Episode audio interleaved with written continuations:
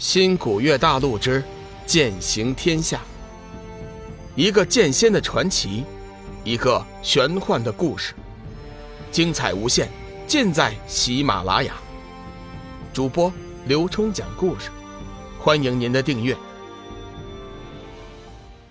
第一百九十七集，群下之臣，霸皇和四大护法一起来到了天魔门圣殿。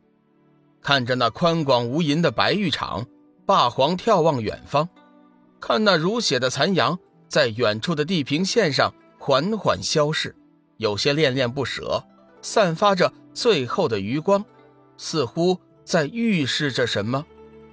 宗主，出什么事了？销魂娘子亲昵地拉着霸皇的手，关切地问道。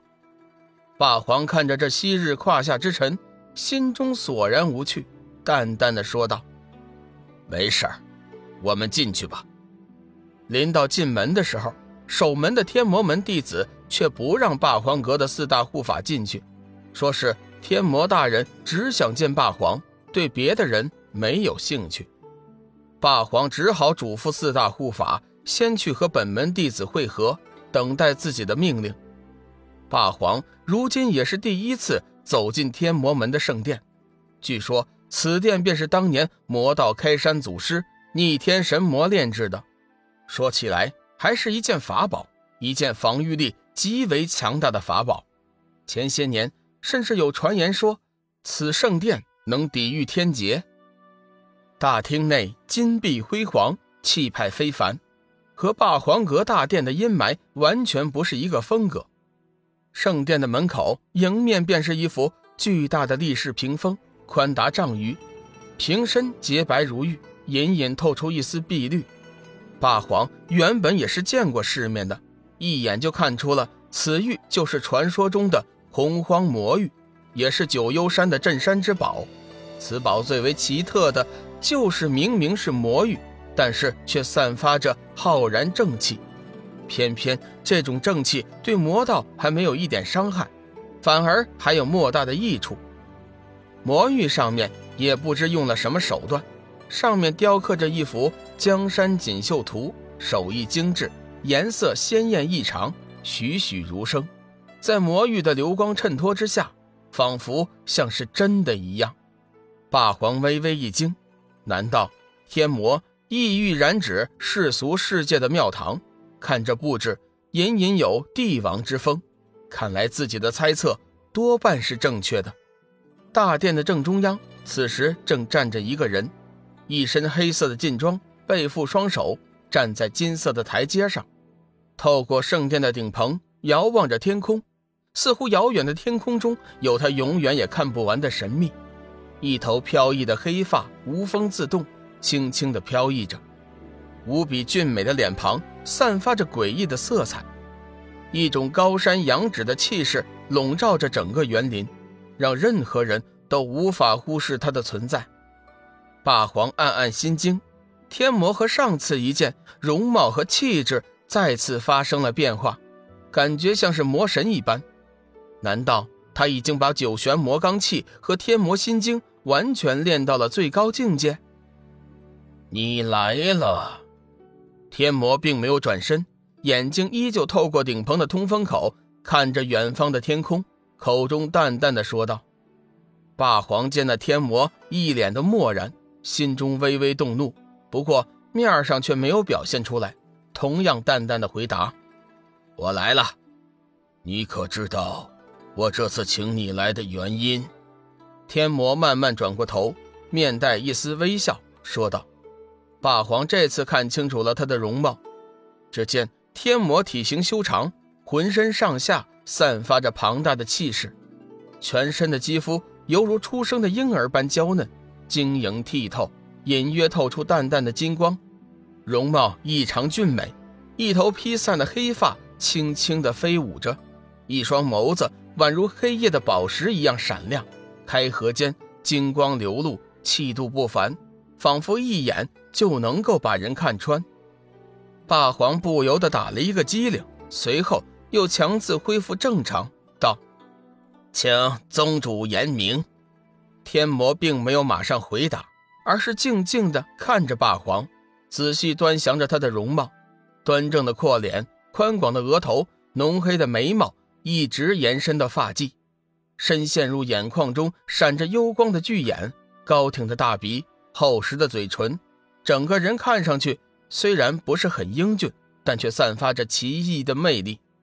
他那张谈不上俊俏的大脸上充满了霸气和狠烈的杀气，可惜他已经老了。他没有练成修罗七星斩，魔门的修炼和正道不同，不进则退。霸皇的修为已经有五百年没有一丝精进了，所以他老了，已经没有资格和自己平起平坐了。你可知道，欢喜门？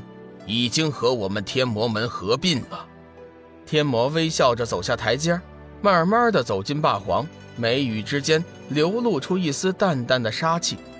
霸皇顿时心生警觉，身上爆发出一股浓烈的魔气，眼睛睁得老大。天魔，你别太过分了！哈哈哈哈哈！霸皇老哥，你这是什么意思？你不会以为我想杀了你吧？说话间，天魔身上已经没有了杀气，现在看上去倒还亲切了几分。霸皇暗暗心惊，无法判断这天魔到底是什么意思，心中一点都不敢松懈。就在这时，圣殿中突然传来一阵香风，随后一道人影晃过，仔细一看，却是一位彩衣女子，一身彩衣闪闪发光，紧紧裹住曼妙躯体。显露出凹凸有致的身材，曲线玲珑，丰乳肥臀，妖艳动人，真是天生的一个尤物。彩衣女子轻轻连步，姗姗走近，霸皇只觉得一股幽香扑鼻而来。女子一双狐媚俏眼，似笑非笑，眼波流动，直欲勾魂摄魄。霸皇心中一颤，这不是花玉儿那骚货吗？怎么时间不长没见，一身修为大增？看来自己是真的老了。花玉儿见霸皇静静的看着自己，也不答话，自己主动的笑道：“